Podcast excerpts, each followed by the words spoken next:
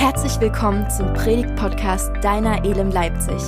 Wir glauben an einen Gott, der mehr für unser Leben hat. Echtes Leben erschöpft sich nicht in dem, was vor Augen ist, sondern geht weit darüber hinaus.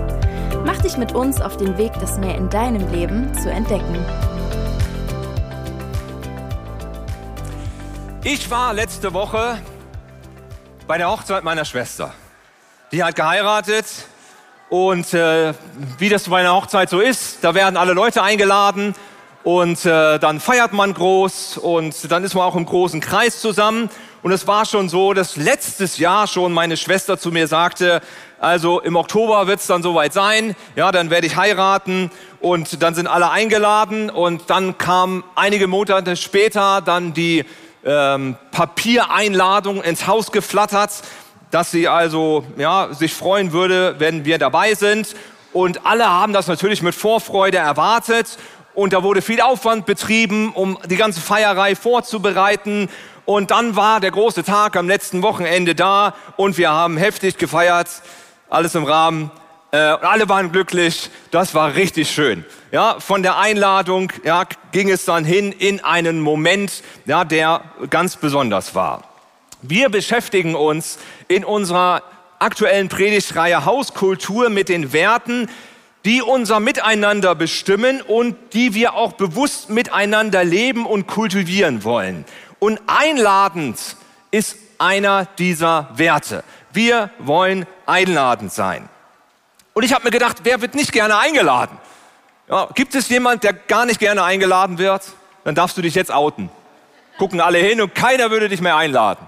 Ich schätze mal, das ist bei niemandem so, sondern jeder möchte gerne eingeladen werden. Wenn jemand sagt, Mensch, ich würde dich gerne einladen, bist du dabei? Und dann freut man sich, weil einladen, das drückt etwas von Wertschätzung aus. Und das hat ja auch mit Freude zu tun. Wenn mich jemand einlädt, das ist etwas sehr Schönes. Und deswegen nimmt man diese Einladung auch gerne an. Wenn ich jetzt in meine Bibel hineinschaue, und das ist dieselbe, die du hast, dann stelle ich fest, dass Jesus es ebenfalls geliebt hat, eingeladen zu werden. Der fand das auch richtig gut und er hat das gerne in Anspruch genommen. Und er machte dabei keinen Unterschied zwischen Menschen, die ihn da einladen. Das war sogar so, dass sein Ruf praktisch davon bestimmt wurde, dass er mit besonderen Leuten ja, Umgang pflegt. So lesen wir zum Beispiel in Lukas 19, Vers 7 folgendes. Da heißt es, die Leute waren alle empört, als sie das sahen. Wie kann er sich nur von solch einem Sünder einladen lassen, sagten sie. Die wurden ganz verrückt. Die haben sich gedacht, wie kann das denn nur sein? Er lässt sich hier von allen möglichen Menschen einladen. Aber das Schöne ist, und deswegen tut Jesus das auch, er wusste nämlich um die Kraft, die in einer Begegnung liegt. Er wusste darum. Und er hat das gelebt und hat das uns auch gezeigt. Deswegen hat er diese Begegnung mit Menschen immer wieder gesucht, hat sich immer wieder auf Menschen eingelassen. Deswegen ist es überhaupt nicht verwunderlich, dass er diesen Wert auch an seine Nachfolger weitergibt.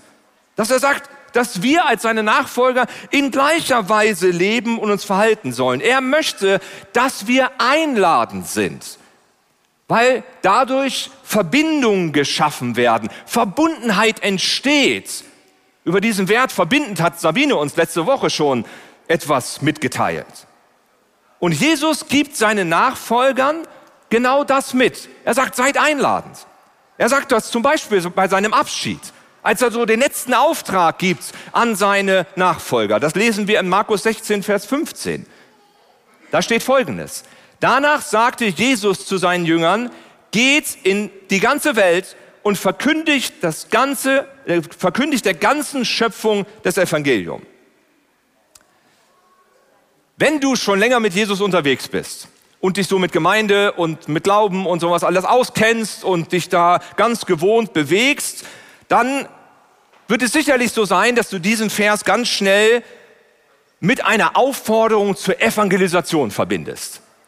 Dass du sofort merkst, okay, das ist hier gemeint, ich soll Menschen von Jesus weitersagen, ich soll sie evangelisieren. Wir denken dann vielleicht ganz schnell daran, naja, dass man auf die Straße geht und Menschen von Jesus erzählt, die Leute irgendwie anquatscht und dann fragt, wie sie denn eigentlich zum Glauben und zu Gott stehen. Und da gibt es mittlerweile eine Vielzahl von Methoden, die uns dabei helfen sollen, evangelistisch tätig zu sein. Ich habe festgestellt, dass leider dabei aber auch die Gefahr besteht, dass wir Menschen zu Evangelisationsopfern machen, zu Objekten. Und ich denke, das ist nicht die Absicht, die Jesus hier mit im Sinn hat, als er diesen Auftrag gibt. Deswegen müssen wir noch mal genauer hinschauen auf das, was Jesus hier sagt und wie er hier das formuliert. Wir haben hier gelesen im Markus 16, da sagt Jesus, geht in die ganze Welt.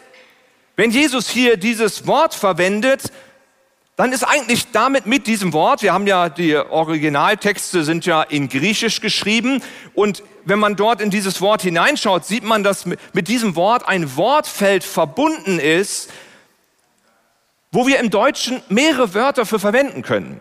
Das ist einmal das Wort gehen. Auf der anderen Seite ist es aber auch das Wort wandeln oder einfach nur leben. Lebt in dieser Welt. Das ist also etwas, ja, was das nochmal ein bisschen breiter zieht. Es wird also deutlich, es geht hier nicht nur um eine Tätigkeit, die getan wird, sondern es geht um ein bewusstes Handeln. Darum geht es Jesus an dieser Stelle. Also er sagt eigentlich, geht nicht nur, sondern wandelt. Ja, lebt unter den Menschen, lebt mit den Menschen, lebt in dieser Welt. Das heißt, wir sollen präsent sein. Wir sollen ganz da sein. Wir sollen ganz im Geschehenen engagiert sein. Das ist das, was Jesus hier ausspricht. Und das zeichnet auch Jesus selbst aus. Denn er selber handelt genau in dieser Art und Weise. Als er zum Beispiel in das Haus von Zachäus kommt und diese Empörung dann entsteht, von der wir gerade eben im Lukas 19 gelesen haben, das war nämlich der Zusammenhang. Er war also dort im Haus und Empörung entsteht. Und wenn man diese Geschichte liest, ich will sie jetzt nicht lesen, ihr könnt sie dann gerne selber nochmal nachlesen im Lukas 19, dann stellt man fest, dass Jesus nicht nur einfach so in dem Haus war. Nein, er war wirklich da. Er war wirklich präsent. Er hat sich auf diesen Mann eingelassen, auf diesen Zachäus. Er war eben wirklich da und hatte die, und Zachäus hatte die ganze Aufmerksamkeit von Jesus. Jesus war für Zachäus spürbar. Er war ihm ein Gegenüber. Er war ansprechbar. Nun ist es ja so, dass uns der Text gar nicht so richtig verrät, wie die Unterhaltung denn verlaufen ist. Und ich glaube fast, dass das Absicht ist. Dass das auch etwas zeigen soll.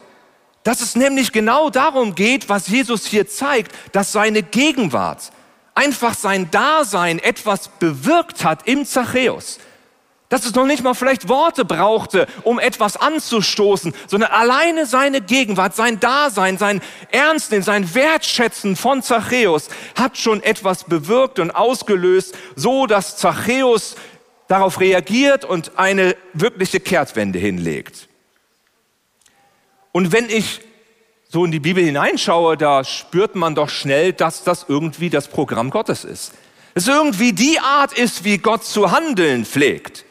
Wenn wir zum Beispiel an den Anfang der Bibel schauen, ganz am Anfang im ersten Mose, da sehen wir, wie Gott selber sein Werk vorbereitet und wie er dort handelt. 1. Mose 1, Vers 2 steht folgendes. Noch war die Erde leer und ungestaltet, von tiefen Fluten bedeckt, Finsternis herrschte, aber über dem Wasser schwebte der Geist Gottes. Spannend, was hier beschrieben wird. Bevor Gott schöpferisch tätig wurde, tat der Heilige Geist sein Werk. Das ist ganz wichtig, was hier zum Ausdruck kommt. Bevor er schöpferisch tätig wurde, tat der Heilige Geist sein Werk. Er schwebte über dem Wasser. Ja, er brütete über ja, dem, was hier war. Er bereitete es praktisch vor. Und das tat er so lange, bis der Zeitpunkt da war, wozu? Zum Reden. Dann im nächsten Vers kommt dieser Moment und Gott sprach. Aber es brauchte diese Vorbereitung, es brauchte dieses Wirken des Heiligen Geistes. Und dieses Modell scheint auch Jesus zu, dem scheint auch Jesus zu folgen. Wenn er mit Menschen zu tun hat, wenn er mit Menschen umgeht, er schlägt eben nicht mit Worten auf sie ein, sondern er lädt sie ein in seine Gegenwart. Er lädt sie ein, bei ihm zu sein. Einfach ihn zu spüren, ihn wahrzunehmen. Und daraus schließe ich, wenn ich diese Beobachtung mache, dass der Auftrag, den Jesus gibt zum Gehen, nämlich zum Gehen in alle Welt, eben dieses Wandeln mit den Menschen meint. Ja, einfach Leben mit Menschen meint. Genau in dieser Art, wie es in der Art Jesu wiedergespiegelt ist. Und ich glaube, wir tun gut daran, auch als Elim-Familie, wenn wir in dieser Art diesen Wert von einladend äh, äh, ausleben. Wenn wir genau diese Art von Jesus uns zu eigen machen, ja, wie er das tut. Ich meine, diese Woche haben wir eigentlich ziemlich eine praktische Gelegenheit wieder. Diese Woche ist wieder Halloween. Das ist ja so ein bisschen so ein Fest, wo, ja, wo man nicht so richtig weiß, wie soll man da jetzt mit umgehen. Jetzt könnte man den Weg wählen und sagen, okay, ich kaufe mir jetzt ein paar Traktate, die so richtig den Leuten das Böse vor Augen malen mit fiesen Bildern und so und mit der Hölle drohen und so weiter. Und dann verteile ich das an meine Nachbarschaft so, dass sie alle auch noch einen Schrecken kriegen. Könnte man machen, muss man aber nicht. Man kann auch einladend unterwegs sein. Das würde auch funktionieren. Ich habe in den letzten Jahren mich dreimal als Martin Luther verkleidet zu Halloween. Und habe in meinem Vorgarten, haben wir dann was aufgebaut, oder unseren Vorgarten, ja, haben wir was aufgebaut, eine Tür, und dann den Menschen die Möglichkeit gegeben, und ich habe sie dann als Martin Luther immer begrüßt, ja, hat immer ein bisschen Irritation ausgelöst, aber gut, jetzt habe ich sogar ein Mönchskostüm, ich habe es jetzt nicht an, aber das habe ich mir extra besorgt. Und dann habe ich die Leute begrüßt und wir haben sie eingeladen, ihre Wünsche ja, und ihre Hoffnung auf einen Zettel zu schreiben und das an eine Tür zu nageln, so wie Martin Luther das mit seinen Thesen gemacht hat. Und ihr glaubt nicht, was da zutage tritt. Es war für mich so bewegend, immer wieder zu sehen, wie die ernst die Leute das genommen haben, wie sie dann ja, die Dinge äh, hingeschrieben haben. Manches Mal auch, ich wünsche mir, dass meine ja, krebskranke Mutter äh, ja, wieder gesund wird. Ja, solche Dinge, auch ganz banale Dinge. Ich will reich und schön sein und so, aber gut, das, ja. Aber ja, die Leute haben darauf reagiert, haben das gerne angenommen und es kam zu Begegnungen und kurzen Gesprächen. Man konnte Mut zusprechen und mittendrin in diesem gruseligen Gewusel zu Halloween war wie ein Lichtpunkt da, ja, wo die Leute irgendwie Hoffnung ja, äh, mit aufgenommen haben. Bis heute ist das noch Gesprächsthema in der Nachbarschaft und die fragen immer noch, macht ihr das noch wieder und so? Ja, zu oft will ich das auch nicht wiederholen, aber ja. Das ist einladend. Einladend auf die Leute eingehen, Leute wertschätzen, Leute ernst nehmen, in der Art und Weise, wie Jesus das tat, mit Menschen unterwegs zu sein, ja, so zu wandeln unter den Menschen, mit ihnen zu leben und dann etwas auszustrahlen von dem, was wir empfangen haben. Und es braucht die Vorbereitung durch den Heiligen Geist. Gerade für Menschen. Deswegen ist es gut, auch wenn du deinen Nachbarn einladen willst zum Gottesdienst, das nicht zu früh zu tun. Denn es geht nicht darum, dass du eine Quote erfüllst und sagst, wow, jetzt habe ich wieder ja, ein paar Leute eingeladen zum Gottesdienst und du fühlst dich richtig gut und du denkst, wow, was bin ich für ein guter Christ. Sondern es geht um den Menschen. Es geht ja nicht um dich, sondern es geht um deinen Nachbarn.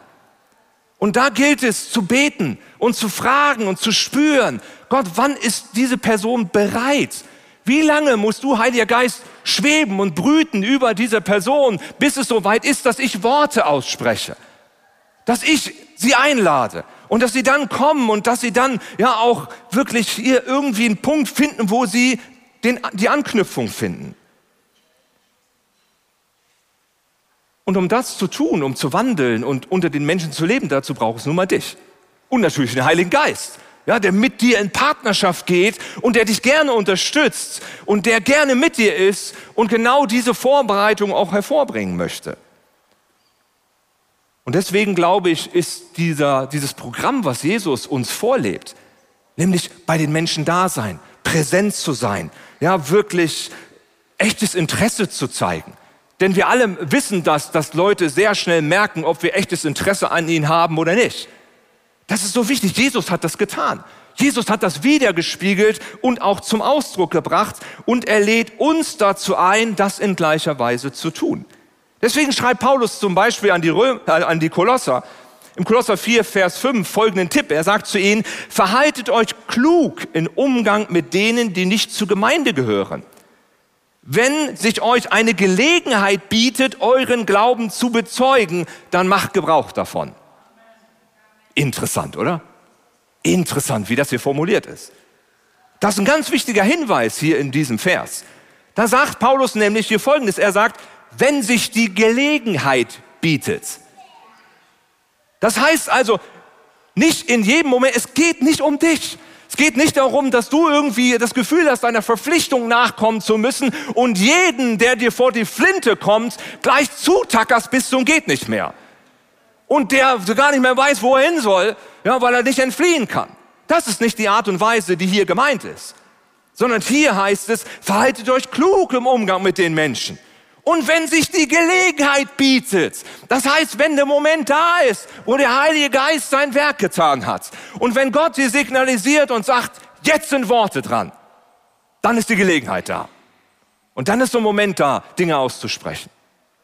In dieser Art und Weise, in der Art und Weise von Jesus wollen wir einladend sein als Gemeinde. Franz von Assisi, dem wird folgender Satz zugesprochen und den finde ich, der bringt es ziemlich gut auf den Punkt. Er hat angeblich gesagt, predige das Evangelium, falls notwendig, gebrauche Worte. Ja, predige das Evangelium, falls notwendig, gebrauche Worte. Was beschreibt er damit? Er beschreibt genau das, was Jesus eigentlich sagt. Geht, wandelt, lebt unter den Menschen. Seid präsent, seid da, seid spürbar, seid sichtbar.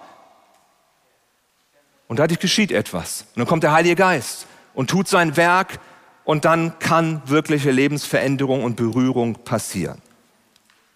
Jetzt fragst du dich vielleicht, wie sieht das denn praktisch aus? Ja, gibt es noch ein Beispiel irgendwie dazu? Ach, wie schön, dass ich mich vorbereitet habe. Ja, ich habe Aline gebeten, ja, dass sie uns mal aus ihrem Leben erzählt, wie sie das denn so erlebt. Und ich will Aline herzlich willkommen heißen. Vielleicht einen kurzen Applaus. Aline, schön, dass du da bist. Ich weiß, dass dir das auch sehr am Herzen liegt, in dieser Art und Weise, wie ich es jetzt geschildert habe, einfach von Jesus etwas mitzuteilen, anderen Menschen. Und äh, ich habe deine Geschichte gehört und das hat mich begeistert. Und ich habe gedacht, hey, teile das mal mit uns. Also so, äh, gib uns doch mal einen Einblick, ja, wie du das so erlebst. Vielen Dank für das Vertrauen und ich freue mich, euch ähm, ja, aus unserem Leben was zu erzählen. Wir sind, ich bin die Aline, genau, und wir sind die Familie, die meistens ganz kurz vor zehn hier in die linke Reihe stolpert und ähm, mit zwei Erwachsenen und drei Kindern dann auf vier Plätzen Platz nimmt, weil wir so spät dran sind.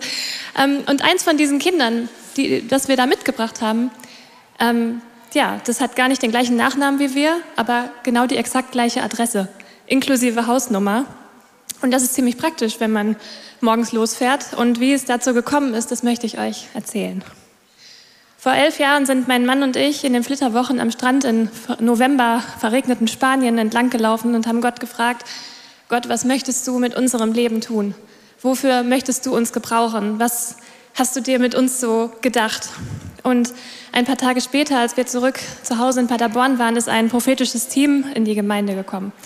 Und sie haben uns, äh, einer davon hat uns so angeguckt und so ganz äh, wurde so ein bisschen hibbelig und sagte dann, äh, seid ihr beiden irgendwie, wir so, ja, ja, wir sind verheiratet. Okay, gut, ich habe für euch nämlich ein Wort, was ich euch weitergeben will. Und er hat uns einen wundervollen lyrischen Vers mitgegeben, den möchte ich euch kurz vorlesen. Juble, du Unfruchtbare, die du nicht geboren hast. Freue dich und jauchze, die du nicht schwanger warst. Denn die Einsame hat mehr Kinder, als die den Mann hat, spricht der Herr. Mache den Raum deines Zeltes weit und breite aus die Decken deiner Wohnstadt. Spare nicht. Spann deine Seile lang und steck deine Pflöcke fest. Denn du wirst dich ausbreiten zur Rechten und zur Linken und deine Nachkommen werden Völker beerben und verwüstete Städte neu bewohnen. Puh, wir hatten überhaupt keine Ahnung, was das auf sich hat. Null. Aber wir haben damals schon gesagt, okay, wenn wir keine Kinder bekommen können, dann haben wir jedenfalls schon mal den Vers dazu gekriegt. wir hatten in Spanien vorher, ein paar Tage vorher, als wir da langgelaufen sind und Gott das hingelegt haben, beide den gleichen verrückten Gedanken gehabt, mein Mann und ich. Wir haben vor unseren Augen einen Hof gesehen. Ein Vierseitenhof mit Scheune und Haupthaus und mit Pferden und mit Flüssen und ähm, mit einem kleinen Wald und wir haben irgendwie beide ganz stark das Gefühl gehabt, dass wir auf so einem Hof leben sollen. Und zwar in Gemeinschaft mit Menschen und dass dort zeitweise Menschen leben, denen es nicht gut geht in ihrem Leben. Und wo wir mit unseren Stärken und Fähigkeiten für diese Menschen ähm, da sind. Ja, und in diesem Vers ein paar Tage später in Paderborn hieß es, mach den Raum deines Zeltes weit. Spann ähm, diese Seile und, und schlag die Flöcke fest ein, spare nicht. Und das passte zusammen. Das war irgendwie krass für uns. Und wir haben das dann ernst genommen. Das war 2012. Und ich kann jetzt heute Morgen nicht die ganze Geschichte erzählen, wie wir dann von Paderborn nach Leipzig und so weiter, die ganzen Umwege, die wir auch gegangen sind. Aber ich kann euch nur sagen, dass Gott uns wirklich an die Hand genommen hat und ganz stark geführt hat, dass wir wirklich ganz unverhofft diesen, diesen Ort gefunden haben. Wir hatten damals nämlich eine ganz große Frage. Wir beiden, so ein Hof, ist doch nicht bezahlbar, wenn man den nicht selber ausbaut. So eine richtige Bruchbude muss das ja dann sein, damit man das noch bezahlen kann. Wie sollen wir das denn machen? Mein Mann hasst Werkzeuge generell und ich bin auch nicht so die Frau, die so die Trockenbauwände dann hochzieht. Und ähm, das Gute ist ja, dass Gott uns kennt und das auch wusste. Und er hat uns dann einfach einen schon fertigen Hof geschenkt mit einem schon bestehenden Projekt drauf wo wir einfach dazukommen durften und die Trockenbauwände eigentlich nur noch anmalen mussten. Und das Allerkrasseste ist, wir haben damals diesen, diese, dieses, dieses Bild aufgemalt, diesen Hof, was wir da gesehen haben am Strand. Und dieser Hof, wo wir leben heute, der sieht genau so aus. Das könnt ihr euch nicht vorstellen. Die Pferde sind an der Stelle, die Scheune ist an der Stelle, das Haupthaus ist an der Stelle. Es ist einfach nur krass. Am liebsten hätte ich euch das mitgebracht. Und wir wohnen jetzt dort seit 2021 auf diesem Generationenhof in Lindenauendorf, ähm, im Dorf hier im Westen, ganz nah an der Stadt. Wir fahren nur 20 Minuten, wie viele von euch auch. Und dort leben alte und junge Menschen in Gemeinschaft. Und jetzt hab, bin ich schon ganz oft gefragt worden, und sind das auch alles Christen, Aline? Sind das auch alles Christen, die da bei euch auf dem Hof wohnen? Sind das auch alles Christen? Und ich ähm, kann euch sagen, nein, das sind nicht alles Christen. Wir sind 30 Menschen auf diesem Hof, inklusive Kindern. Und ähm, da sind Menschen, die sind ganz stark atheistisch geprägt, da sind Menschen, die sind evangelisch ähm, kirchlich geprägt, da sind Menschen, die sind irgendwie, nimmt alles Gute, was es so gibt, geprägt. Und da sind einfach auch sieben Kinder und Jugendliche in einer Kinder- und Jugend-WG. Diese Kinder und Jugendliche wohnen im Haupthaus mit Erziehern in Schichtdienst und diese Kinder und Jugendlichen dürfen nicht bei ihren Eltern leben, weil diese Eltern nicht für sie sorgen können das ist unser Hof. Und wenn ihr mir am Anfang zugehört habt, dass wir diesen Eindruck hatten, dass wir auf so einem Gelände leben, wo Menschen sind, denen es zeitweise nicht gut geht, dann ist das einfach real geworden. Und es ist so verrückt. Wir dürfen mit dem, wer wir sind, einfach ganz natürlich mit dem, was wir können und auch wie wir mit unseren Kindern umgehen. Dass wir zum Beispiel auch beten, wenn unsere Kinder krank sind oder so, auf diesem Hof leben. Und die Leute, die mit uns dort sind, die wissen das auch. Und ähm, vor ein paar Monaten ja, sind wir mal wieder morgens zum äh, Auto gerannt, Sonntagmorgens, mit unseren zwei Kindern. Und dann kam eins der jüngeren Kinder aus der WG und sagte, was macht ihr? Wir fahren zum Gottesdienst. Darf ich mit? Äh, was ist das? Und dann haben wir, ja, seitdem einen Platz in unserem Auto für dieses Kind reserviert. Und sie ist auch heute äh, mitgekommen. Ähm, die sind jetzt im Kindergottesdienst. Und ja, ich habe gedacht, okay, mal gucken, wie das so wird, wenn wir jetzt quasi in den Gottesdienst mit einladen. Wie findet die WG das? Wie finden die anderen das? Aber es ist eigentlich ganz egal, weil wir gehen ja in den Gottesdienst und ähm, sie wollte mitkommen. Und das Erste, was passiert ist, nachdem dieses Kind im Kindergottesdienst war, ist, dass sie nach Hause gegangen ist, in die WG gegangen ist, ist in ihr Zimmer gegangen und als sie wieder runterkam, hat sie zu der Erzieherin gesagt, wie heißt nochmal dieses Wort, was man am Ende sagt, wenn man betet? Die Erzieherin wusste zum Glück Bescheid. Als Probleme bei ihr in der Schule waren, hat sie mit mir im Auto gebetet. Und als ihre Mutter, ähm, die sie, mit der sie auch Umgang hat, zeitweise ähm, ein Baby verloren hat und dieses Mädchen sollte mit einer Erzieherin gemeinsam ein Abschiedsritual machen, weil sie das so beschäftigt hat, dieses kleine Geschwisterchen, was, es, ähm, ja, was nicht geboren werden konnte, da hat die, das Mädchen gesagt, ich weiß ganz genau, wer da mitkommen muss. Die Aline, die weiß nämlich, wie man betet. Und wir haben dann dieses Ritual zusammen gemacht. Und es passieren immer wieder solche Dinge auf dem Hof. Einmal waren Kinder verschwunden und die Eltern haben gesucht und die Erzieher haben gesucht und irgendwann habe ich gedacht, okay, Gott, wo sind die Kinder? Sagst du mir das bitte mal? Und dann hatte ich ganz stark das Gefühl, ich soll da und da in dieses Feld fahren, in diesen Wald. Und ich habe die Kinder nach 0, nix gefunden und die anderen haben gefragt, hey, wie bist du jetzt bitte darauf gekommen? Und habe ich gesagt, willst du das wirklich wissen? und so ist es halt bei uns auf dem Hof. Und ähm, wir haben Respekt vor diesen Menschen und ihrem Glauben oder Nicht-Glauben. Und wir dürfen einfach das Leben, was, was, was wir sind und wer, wie wir sind, aber wir haben Respekt davor. Das, ähm, ja, genau, wir wurden in diese Gemeinschaft eingeladen. Deshalb das Thema Einladen ist für uns das schönste Geschenk, dass wir dort leben dürfen. Und ähm, wir sind als Gemeinschaft einladend.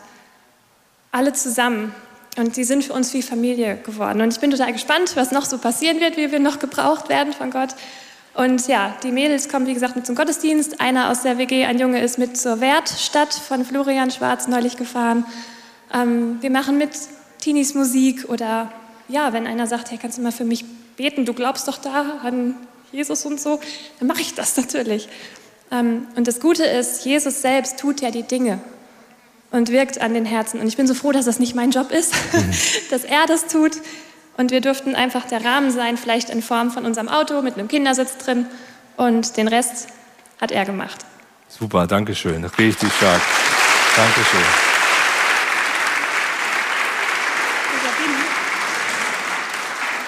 Danke, Aline. Das ist ein ganz toller Einblick und zeigt auch, wie ja, wie einfach es eigentlich ist, ja, in dieser Art Jesu unterwegs zu sein, einfach unter Menschen zu sein, zu leben und das mit Menschen zu teilen, was uns geschenkt wurde. Ja, und Aline hat uns jetzt ein schönes Beispiel gegeben, ja, wie sie das als Familie tun und auch erleben und äh, da tatsächlich ja, sichtbar wird, ja, dass Gott dabei ist und dass Jesus das auch begleitet und gerne sich darauf einlässt. Das soll auch eine Einladung sein an uns alle, ja, dass wir sagen, hey, wir jeder von uns kann das. Jeder von uns kann so einladend sein. Jeder von uns kann in der Weise mit Jesus unterwegs sein. Ey, ich bin da, Jesus, du bist mit mir und da, wo ich hingehe, bist du auch. Und ich will Menschen begegnen, ich will für Menschen da sein, ich will Menschen wertschätzen. Und da, wo sich die Gelegenheit bietet, will ich von dem reden, was du mir geschenkt hast. Und dann mit der Hilfe des Heiligen Geistes zu rechnen, hey, dann ist alles möglich. Amen. Dann ist alles möglich. Ja, also in dieser Weise lasst uns einladend sein und lasst uns Menschen zu Jesus einladen, ja, und dass sie Jesus erleben, so, ja, wie es viele Menschen schon getan haben. Du und ich und viele andere und viele andere sollen noch dazukommen. Ich würde gern mit uns beten. Jesus, ich danke dir dafür, dass du uns so ein starkes Vorbild gibst. Ich danke dir dafür, dass du uns das zeigst, wie du mit Menschen umgegangen bist. Und daran wird sichtbar, wie wertvoll Menschen für dich sind. Und danke dafür, dass du uns als deine Nachfolger genau in dieser, ja, in dieser Art und Weise, dass wir einladend sind, dass du uns das beibringen willst, dass du uns da hineinführen möchtest und dass du, Heiliger Geist, da mit uns bist und durch uns und an uns und mit uns wirkst.